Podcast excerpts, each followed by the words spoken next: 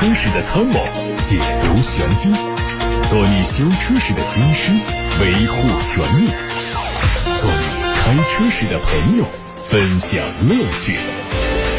调频九二七，傍晚六点半，董涛说车，只和车友在一起。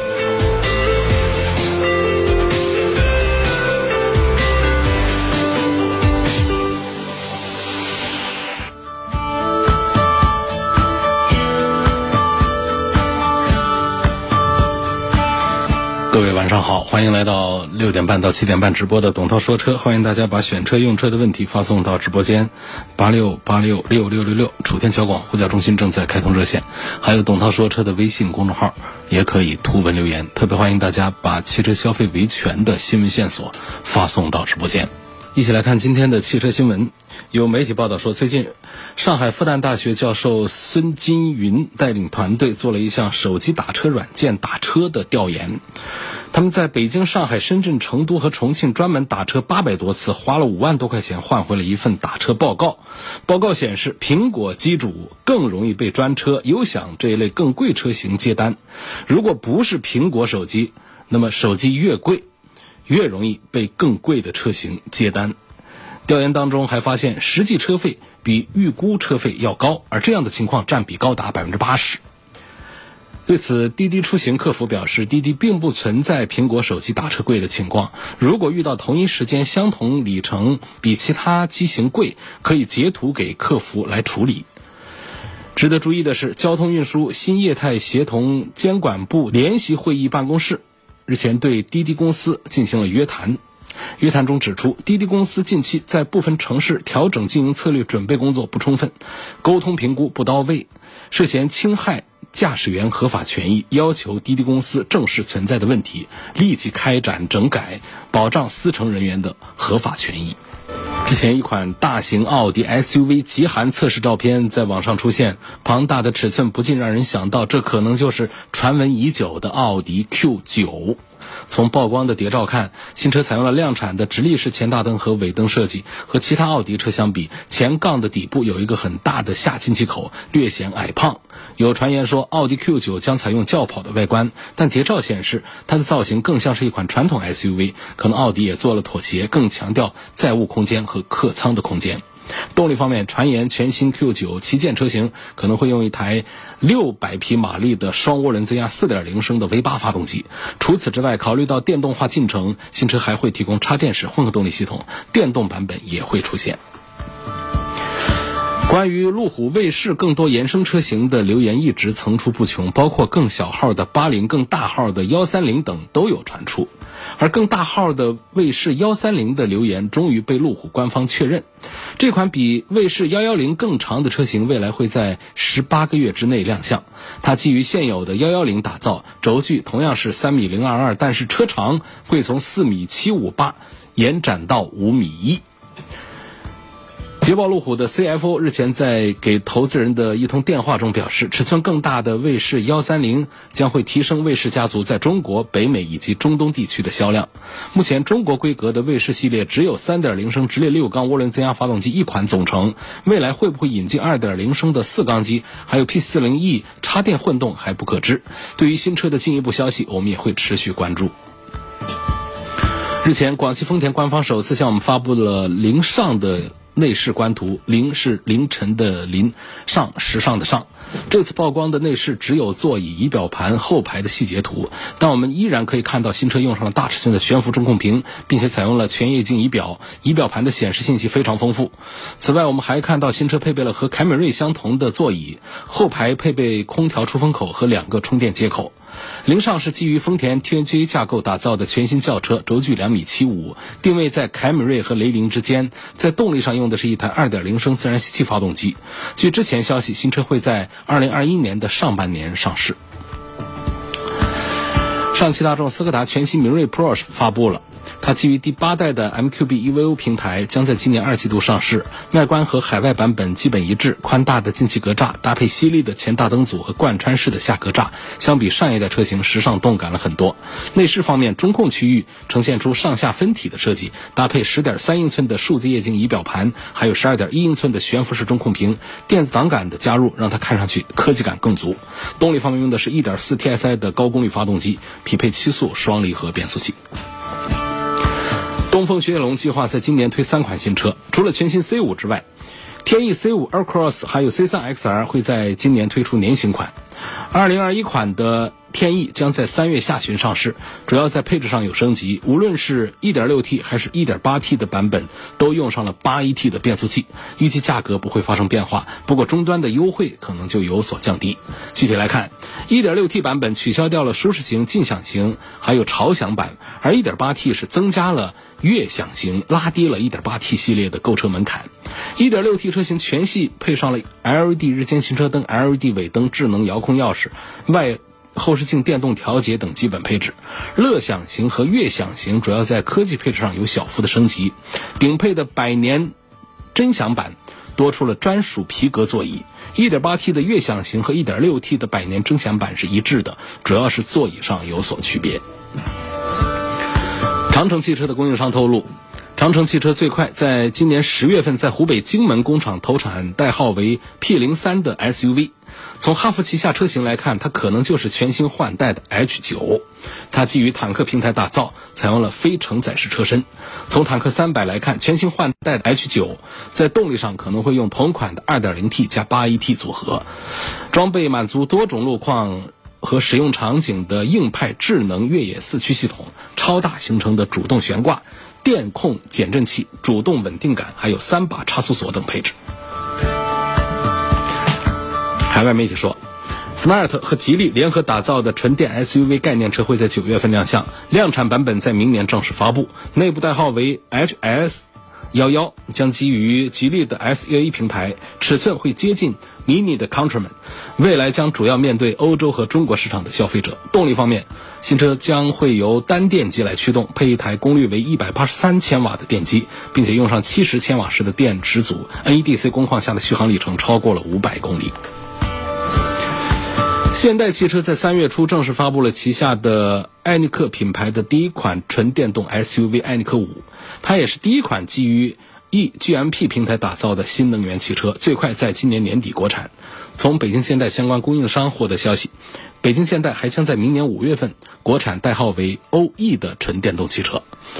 根据艾尼克全球产品线来看，它预计是纯电动入门级 SUV，未来上市之后有望替代北京现代在售的昂希诺纯电版。从销量上来看，昂希诺纯电动在2020年的销量还不到一千辆，整体竞争力更强的艾尼克三推出之后，可能就会替换掉昂希诺纯电动和大众 ID.4 系列等车型来竞争，主打的是二十万元级别的市场。奇瑞新能源正式推出小蚂蚁十五万一粉款的两款新车型，补贴之后的售价区间是六万九千八到七万三千八。新车在保持老款造型的基础上，增加了一个绿色的油漆，使得本就具备个性风格的新车看起来更加独特。内饰方面提供了薄荷绿两色的配饰，并且还可以选装一个流银粉的颜色。配置方面增加了电子驻车、自动驻车、前排中央扶手、手机无线充电、智能语音交互、GPS 智能导航。续航方面用的是三十千瓦时的动力电池组，NEDC 工况下的续航里程三百零一公里。各位刚才听到的是汽车资讯，来自微信公众平台的小明同学，他说希望涛哥聊一下改车灯的话题。改车灯需不需要备案？改 LED 灯只换灯泡能不能用？还是必须得加装透镜或者是换总成？我有一次详细的回答了这个关于改灯的问题。三月五号的节目，上董涛说车的微信公众号找一下啊。三月五号的节目当中是说了的。往期节目的重播音频通常会延迟一天就会传到网上去，节目当中剪掉了所有的广告、路况、插件，都是干货，一问一答，然后就是在三十分钟左右，而且呢，每一天的节目有哪些主要的内容啊，也都用文字小标题做了标注，所以其实是很好找的。记住是三月五号，三月五号播出的，那么应该是在三月八号上传到网上去的，所以可以通过三月八号的董涛说车的帖子里头找到三月五号的那一天节目的重播音频。简单的问一下，就是现在的改车灯呢？就说，你符合年检的灯光要求就能过，因为法律法规对改灯呢也没有特别明确的规定。你只要改的色温、亮度、照射角度符合要求，不散光，没有不利于行车安全的因素，它就没有问题。至于说要不要加装透镜，这个是要加装的。透镜有聚光的功能，散光它就是光污染了。那换总成这样的看情况，有换总成的，也常见的就是加上灯泡透镜之后。也就可以了。下一个问题说，最近抖音上这个坦克三百非常火，可以讲一讲这个车吗？那我们首先讲讲它这个宣传。你看到的现在坦克三百，通过很多的网红在网络上用视频的形式来表达，那么表现了这个车的一些外观呐、内饰啊，包括有一些越野的性能方面。但是对于这个车呢，真正的一个成体系的一个。评价其实人们现在还没有形成一个认识，毕竟上的时间还不长。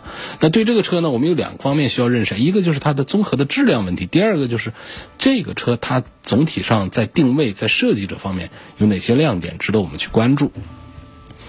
那么在质量这个层面上讲呢，长城汽车作为这个高端平台上的作品，应该是。能够比其他的合资产品表现还是要好一点的，因为刚出来呢，我们还是要看车友们的反馈。目前我们没有接到过关于坦克三百的质量问题的投诉，从这个角度看呢，勉强可以说似乎还行，但是这个话不确认。再过一段时间之后，陆陆续续是不是会有一些投诉，我们还得再观察。那么关于它的定位体验这个方面呢？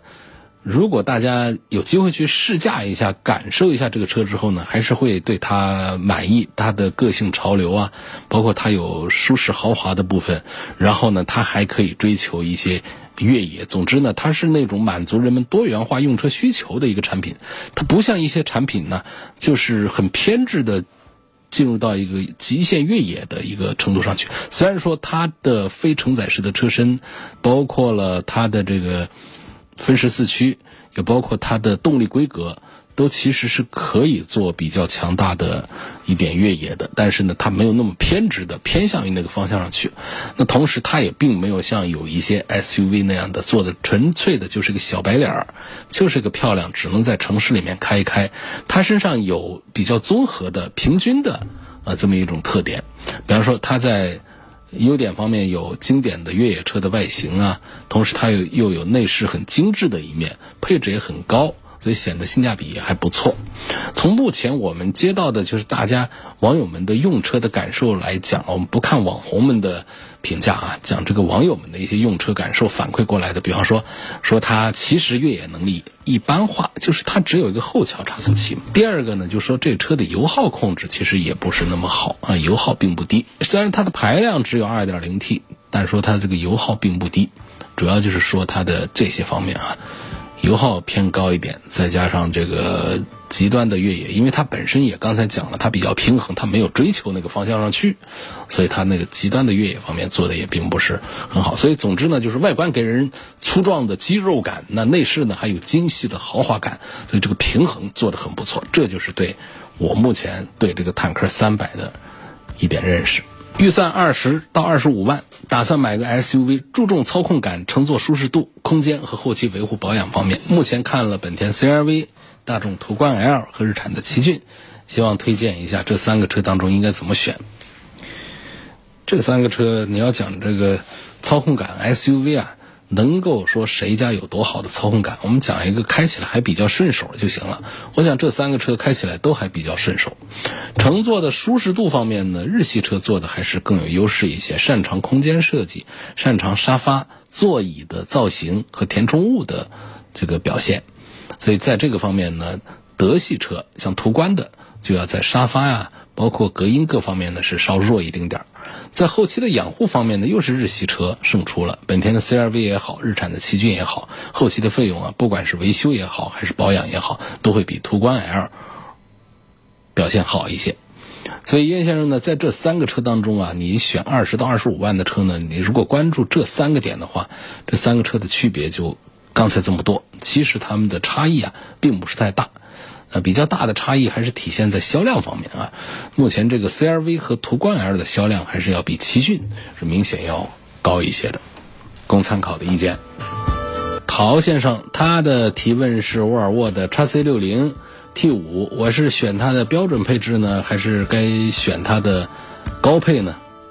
沃尔沃的 T 四和 T 五呢，实际上就是发动机调教的马力的不同，T 四小一点，两百匹以下，呃，T 五呢马力大一点，两百五十匹的马力。那么在 T 五当中啊，我到底是呃选它的这个高配，还是选它的这个低配？T 五的致远呢有一个运动版，有个豪华版，实际上它们的价格是一样的，也就是在 T 五当中呢有五个不同的配置，价格当中的差价呢有个八万块钱的区别。沃尔沃的车的在这个差价当中体现出来的配置上的区别呢，大家不用担心它在安全方面，不管是气囊的个数啊，还是电控部分呢，包括底盘部分呢。都是相近的，都是没有什么问题的。他们更多的是在一些纯舒适配置方面，比方说到了高配，会有比较实用的无钥匙进入和无钥匙启动啊。当然，这个从中配开始就有了，这一点我倒是提醒关注一下。然后其他的还有一些这个座椅上的一些记忆功能，呃，导航的功能，我认为这个呢实际上就不太重要了。我们现在全天下的汽车的导航没有一个赶得上咱们的一只手机的导航好用的。中控上呢，没一块屏不行。不管那个屏上显示什么，没个屏确实丑，所以有了个屏啊就可以了。触不触控的，能不能显示导航、地图，这都不重要，中间有块屏就行。所以它这个车呢，就是在导航模块上呢做了一个高低配置之间的区别。那么其他的还有喇叭呀等等，它车内的环境灯啊，都是一些舒适方面的配置。那按我的意思，它就不重要。所以呢，我建议呢，就买它一个中间的一个配置。呃，低配呢，素了一丁点儿，买那个四十一万多的，那这个就是叫中间配置，因为它一下子上到顶配上去，直接干到了四十七万去了。这四十七万带来的那些配置啊，堆起来也是有一些，但是呢，实用性并不强。所以从性价比的角度，我赞成这位朋友啊，你就买一个沃尔沃的 x C 六零的一个中配就好了。下面有刘先生他的投诉。三月五号，我在武汉客厅的车展上订了一辆领克零一 Pro，交了一万块钱的定金。我当时咨询他们有没有现车，他们说有今年元月或者是二月的车。昨天我去看车的时候呢，他们就指着一辆车给我看，说这就是你的车。可我看到这辆车是二零二零年十一月五号出厂的，他们解释说这个车虽然是去年十一月生产的，但是今年一二月才入他们的库，我觉得不合理。我要求他们按照介绍时说的一样，给我一辆今年一月、二月的新车，或者直接把定金退给我。可是这两个要求他们都做不到，希望节目组帮我维权。所以我就想知道，当时他们说今年有元月、二月的车呢，是不是百分之九十九的可能就是口头上的一个说法？这个口头上的说法呢，它往往是很难做认定。这是第一。第二呢，关于这个库存车呢，实际上也没有一个标准的一个说法。那么这样，我们消费者其实很冤枉，进入到一个被动的状态，就是交了一万块钱定金，然后现在不想要这个车了。那经销商那边完全可以对记者这样说话，那记者怎么来用我们消费者的一些证据来反驳呢？这可能就是比较被动。所以这事儿就是。我们让记者沟通核实一下啊，我觉得维权的难度还是比较大。我特别理解刘先生当时的遭遇，我相信百分之九十九当时就是双方说了啊，有车有今年元月份、二月份出厂的车，那这不是热乎乎的新鲜的车吗？大家又对这个库存车又有有担心。那偏偏这个车呢，领克它就卖的本身销量也不好，卖的销量不好呢，所以去年的车呢是很正常的。至于另外一个细节呢，我觉得这个对本案呢影响不大。就是说，店里解释说，这车啊虽然是去年十一月出厂的，但是呢今年入库才一至二月，这个不重要。这种可能性有，但是对我们消费者，如果说我们判定这件事儿的对错的话，如果确实当时销售员跟我们客户之间强调了有今年一月、二月出厂的车，那么不管你是什么时候入的库，那不是这个时候出厂的车，我就可以不要，这定金就该退给我。现在的关键点呢，就在于第一点呢，就是。没有办法来证明当时确实作为合同的一部分来约定了要买今年一月、二月出厂的车。第二个提醒点就在于，实际上去年十一月份出厂的车，到现在真不要紧，没事儿的。我想应该是半年以上都不要紧啊，半年左右。呃，对车的新旧程度啊，对车况啊，对车的质量啊，对各方面都没有什么影响啊。当然这个话你就放心里。你现在是不是确实不想要这个车了？那是另外一回事儿。就是我觉得去年十一月份出厂的车，现在三月份来买它，在国内的汽车市场不景气的情况下，其实还是比较多见的一种情况。那很少是那些热销车才会出现个把两个月之内我们就可以拿到车的。啊，一般的情况下，是三个月的话，四个月的话，就属于一个中间数，很多见。半年以上也不在少数。陶先生说：“我想给车加装三百六十度全景影像，问这个对车的线路会不会有影响？车会不会出什么问题？这个不大好说。我们先讲一下三六零啊，呃，很多朋友的车上已经有了原车自带的三六零。三六零的全景影像呢，就是让我们在中控屏上啊，能够有一种俯视的鸟瞰的那种效果，来看到自己的车在地面上的移动的这个过程。那么我们可以精准的判断前后左右的障碍物之间的距离，便于我们倒车，包括往前行车的时候，在一些比较狭窄的这个地段的一些通过的情况。所以，我们可以把它看作倒车影像功能的一个加强版。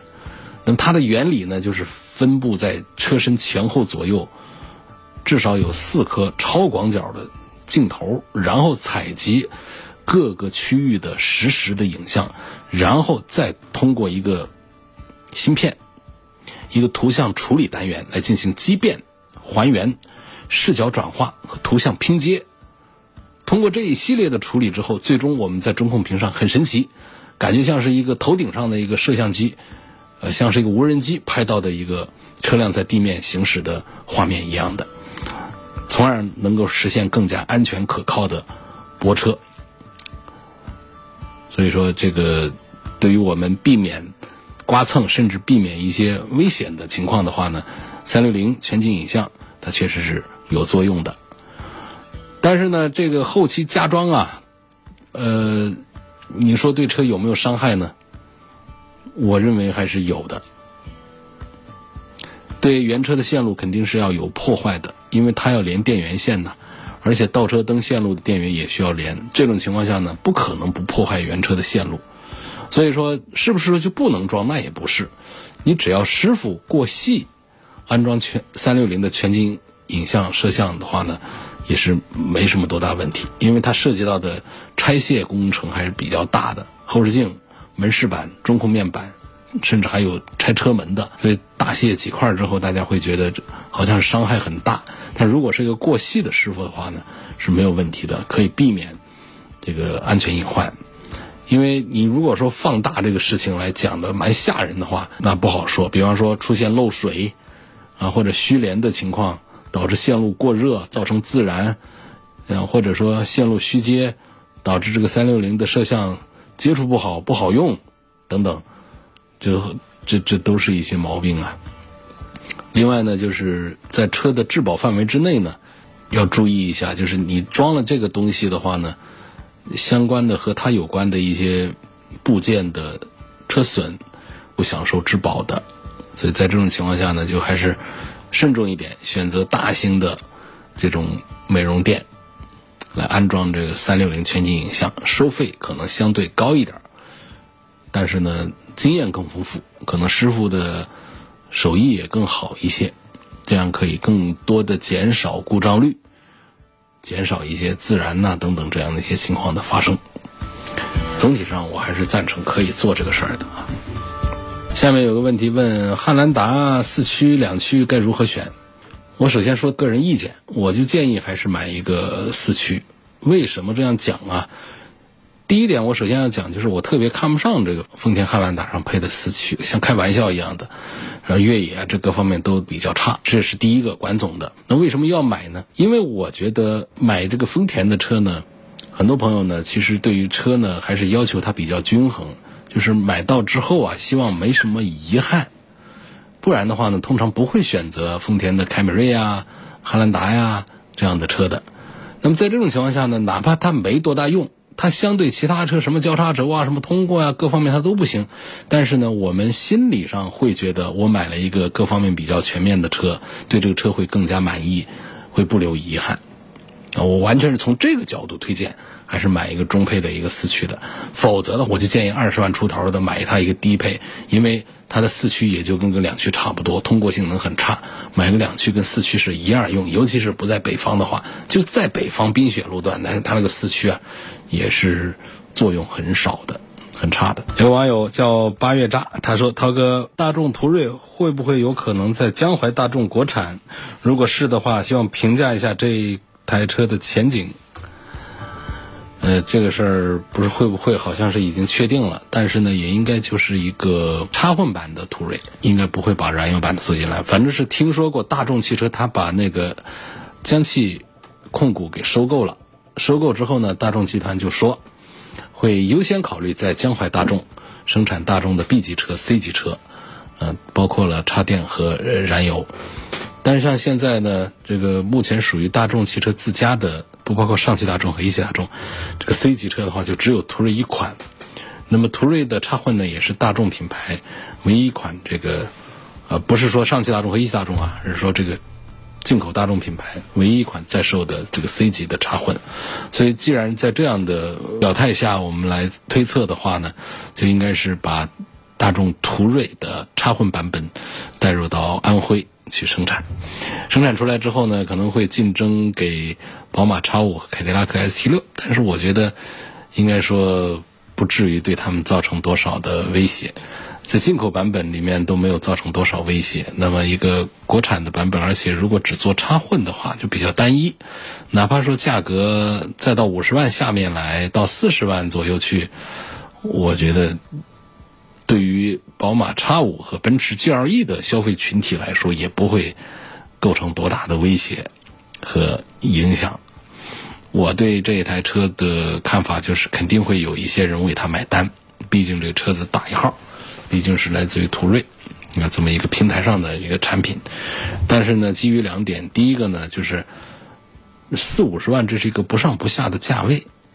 要么这资金预算充裕的，就直接六七十万。七八十万去买啊更高端的品牌的产品了，要么呢就追求性价比，比方说咱们这个上汽大众不有个途昂吗？二十几万那么大个儿，就这两头了。就中间的呢，其实它是消费群体是相对讲比较少一点的，这是第一个意思。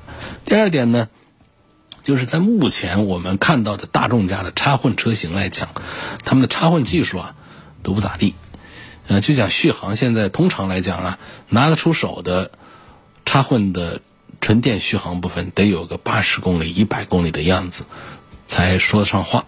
那大众家到现在还没有办法突破六十公里，还在五十公里、五十五公里、五十八公里这儿盘旋，所以我不是太看好这个插混版。也许说把这个燃油版把它弄进来之后呢，可能会好一点。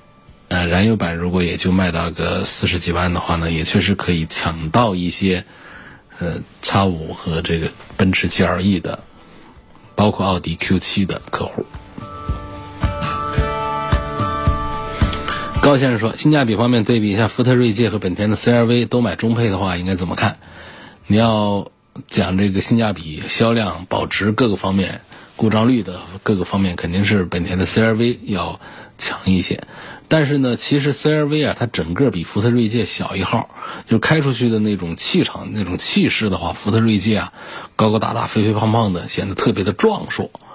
为什么说我同样二十万出头我买到一个福特标的一个更大号的一个 SUV，显得会更加划算一点？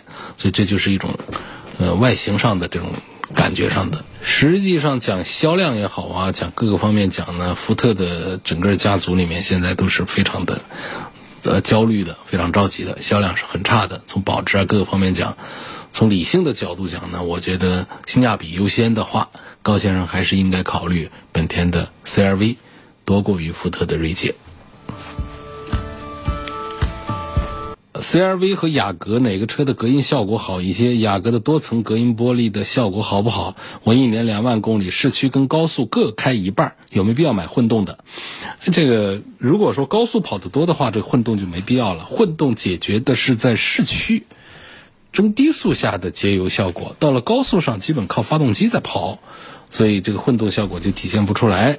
如果你的高速跑得多，每年都跑万把公里的高速的话，这个。混合动力的意思就不太大。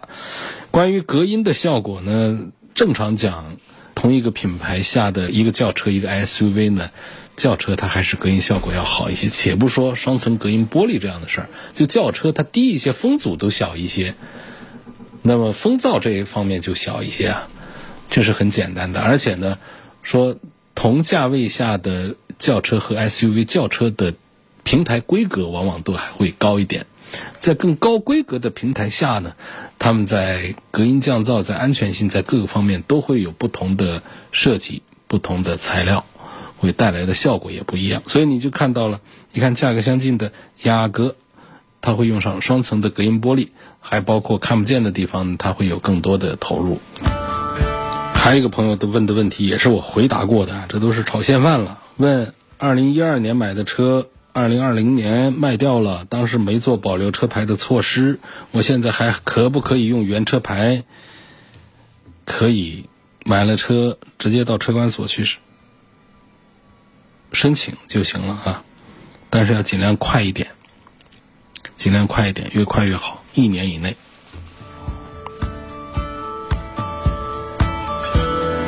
朗逸 Plus 干式双离合变速箱，低速行驶感觉有异响和咔咔的声音。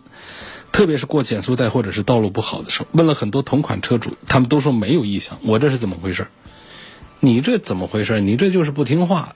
跟大家都说过很多遍，干式双离合变速箱很讲人品的，他们这运气好的人品好的，它才不坏。搞不好它就会出故障，尤其是跑个两三万公里之后，干式双离合变速箱是更容易出毛病一些的，叫不买嘛。所以你这是正常的。就这个车上该出这个毛病，你得去修啊。修看你在不在质保期之内，自己修蛮贵啊。下一个问题，标致四零零八，二零一八年四月份上牌，跑了八万多公里，上周机油压力报警，就去四 S 店做保养检查，结果放出来只剩下一升油了。问四 S 店的汽修人员，他们说这个车能加三点八升机油。那么现在呢？一个保养周期七千五百公里，我的车少了两点八升机油，引擎盖打开看不到任何漏油的痕迹。如果我这个是属于烧机油的话，量算不算严重的？我觉得一个保养周期如果只剩下一升油，这个算严重的。说我的车现在在搞烧机油测试，我要再跑个一千公里看一看，如果还是这样，我能不能要求厂家换发动机？不能，不能这么简单的换发动机，它是首先给你修。这是第一，第二呢，机油到底消耗多少，属于是法定故障问题，需要解决，没有标准，厂家都是凭良心说了算。他觉得这个事儿很严重，那就是严重；他觉得这个事儿不严重，他就会说这是正常的消耗，对吧？我建议你这种情况呢，一个就是可以参加我们三月十五号的交通广播第二届问题车展，呃，第二个呢。